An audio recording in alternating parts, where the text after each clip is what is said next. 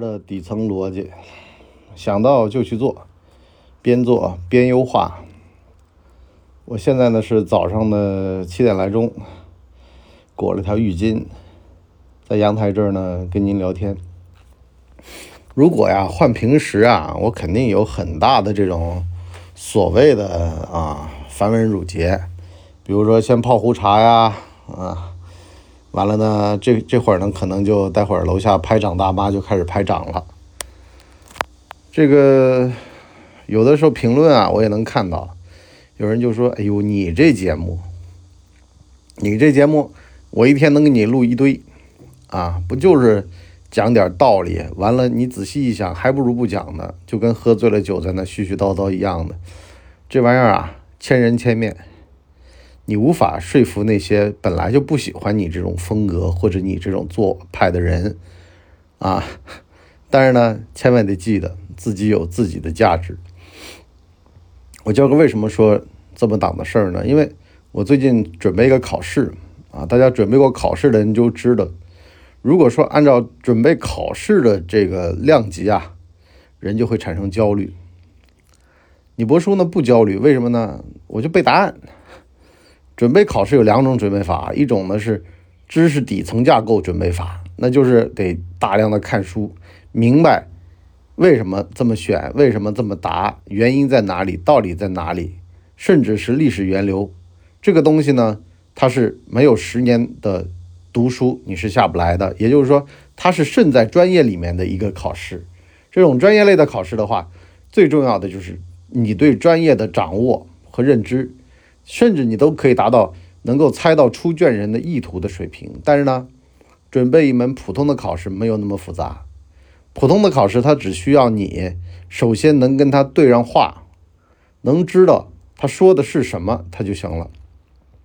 这玩意儿就像你跑到一个地方办事儿，你不需要了解它的源流，不需要知道他们单位历史的严格，你也能办的一个原因，就是因为你知道。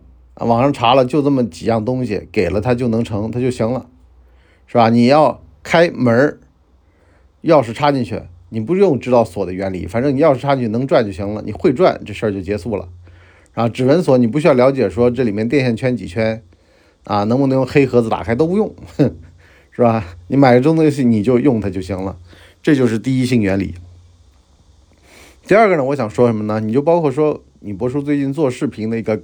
感觉啊，我跟各位讲一下，其实很多时候我做着做着，我突然发现啊，哎，我说这里边的画面和声音音画必须要同步吗？好像也不需要。也就是说呢，很多事情啊，你做出来你才发现，其实也没那么难。为什么呢？因为粗糙的它也能用，粗一点的它也能看，它不是不行，它已经做出来百分之五六十的人。都没你强的这个东西了，也就是说呢，在这个世界上，很多时候是自己想象出来的困难。你包括考试这个事儿一样的啊，有的人就会在想，他说：“哎呀，我基础薄弱，我怎么办？”不用你基础好不好啊？像法律类的一些考试的话，就靠你背不背。你背了，你迟早哪天会懂，但是不需要今天。你今天只需要照本宣科，能够把答案给它背下来啊。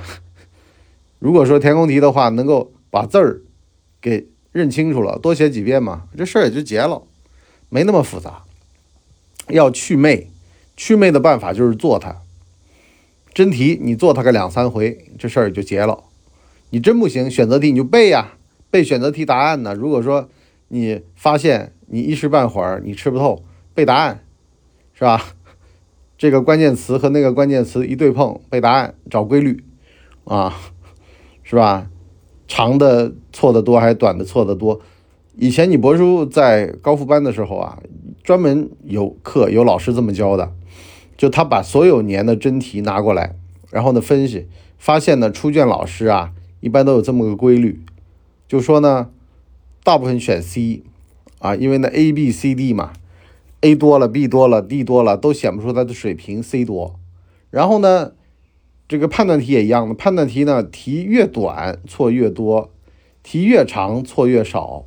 为什么呢？因为一段正经的话，它长的话，它一般不会给你埋雷，对于他来说没那个价值和意义。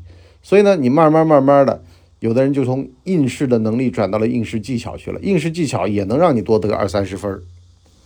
这事儿就像那天我跟我老婆在那儿聊张雨绮的那个业务就是业务，这个人气就是人气，两张皮的说法，我老婆极度不同意。我老婆说，白猫黑猫抓到老鼠就是好猫。你当演员干嘛的呀？你当演员，演员不就名利场吗？最重要的就是粉丝多挣钱。粉丝不多不挣钱，但艺术价值高，小圈子里面受肯定，重要吗？哎，你得把脸皮。扒下来，自个儿好好想一想。你要名，你要利，名和利你要的情况下面给你了，你还要怎么地？人有的时候要活得简单点儿，一样的道理的。考试要的是成绩，你知识基础再扎实，你考试的时候考不好有啥用？啊，就像学校里边老师经常会讲的一个话一样的啊，你你读得懂，这个识得了，考得起。有高分，中间有三个鸿沟呢，这三个鸿沟你突破不了，那么你就是一个掉书袋子的人而已。为什么呢？因为考试里面还有一些应试技巧、应试能力，甚至是就是背啊，那包括出题者的这种意图啊、思维啊，所以呢，很多时候。这些名师为什么厉害？就是因为他把这些东西都吃透了，如数家珍，咱能把这个东西都摆好了。而你如果创业做事儿，那么千万记得直接跟他面对面、面对面碰。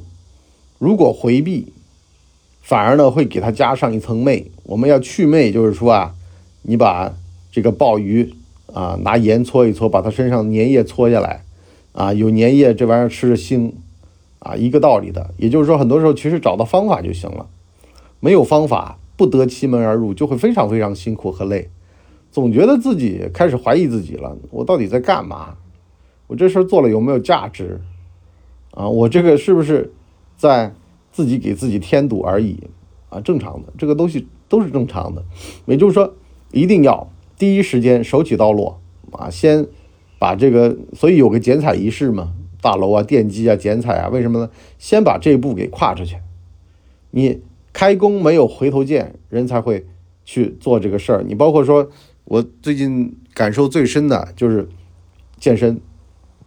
健身这个事儿啊，就是你只需要告诉自己说，我要热身个十五分钟。你热身完了十五分钟，你快结束的时候就会在想，哎呀，都十五分钟，身体都热了，那要不然做两组吧。做个两组，你就会想，哎呀，那再做个两组吧，待会儿还要洗澡，多麻烦啊，是吧？然后呢，一整套锻炼一个多小时弄完，畅畅快快的把澡给洗了，洗完了之后呢，回头一转念，我当时不是要跑十五分钟吗？这就是好事儿，好事儿，他就必须得你告诉他短的不长的，一下下，甚至呢，有的时候你搞电话销售，你都知道，先生给我一分钟，他远远就不止一分钟的。接下来就是对方要求你再等会儿，什么情况？什么意思？就这种了，往下接了。所以呢，好事儿，对人好的事儿必须得哄着来，或者说呢是，哎呀，短时间啊，要求不要那么的严。你告诉他，你说，哎呀，我今天锻炼要三个小时的，他想想是吧？所以刘畊宏直播间为什么我喜欢跳，就是因为他时不时的就给你来这么一下。你刚觉得累了，想休息一下，他说，哎，没事聊会天嘛。好了，等你放松了之后，他又斜杀出来说：“但我最近发现了这个动作啊，有的时候像腿部的那些，我现在不敢乱练，因为我姿势掌握的不正确，就是腿部发力有点不正确，膝盖有点疼。这个我最近研究了很多的教程啊，到时候我们在谋略三 啊，在我们的博文里面再跟大家聊。好了，今天上半集呢就先聊那么多，就是好事儿得哄着做，坏事儿呢得让他有魅。”这个逻辑呢，我们放在我们的下半集聊。什么意思呢？就是你让坏事儿必须得干不了，干不了的办法就是媚。媚是什么呢？就像你反着来嘛，去健身房，你呢先戴运动手表，运动手表戴完呢，再穿球鞋，找球鞋找半天，找半天之后呢，那身好看的运动服你又得找，好了，找来找去弄半个小时一个小时，你就不想去了。这个呢就是干坏事的逻辑。如果要干坏事，你就按照这个逻辑来。在它前面加上无数个条件，干好事儿呢，你要包一拎直接上，什么条件都没有啊！运动包一定要准备好，是吧？里边蓝牙耳机都电充的足足的，里面还放两个充电宝，一点理由都不给你，这是最简单的。这我们下半集再聊。好了，今天就先到这儿，下半集聊，拜拜。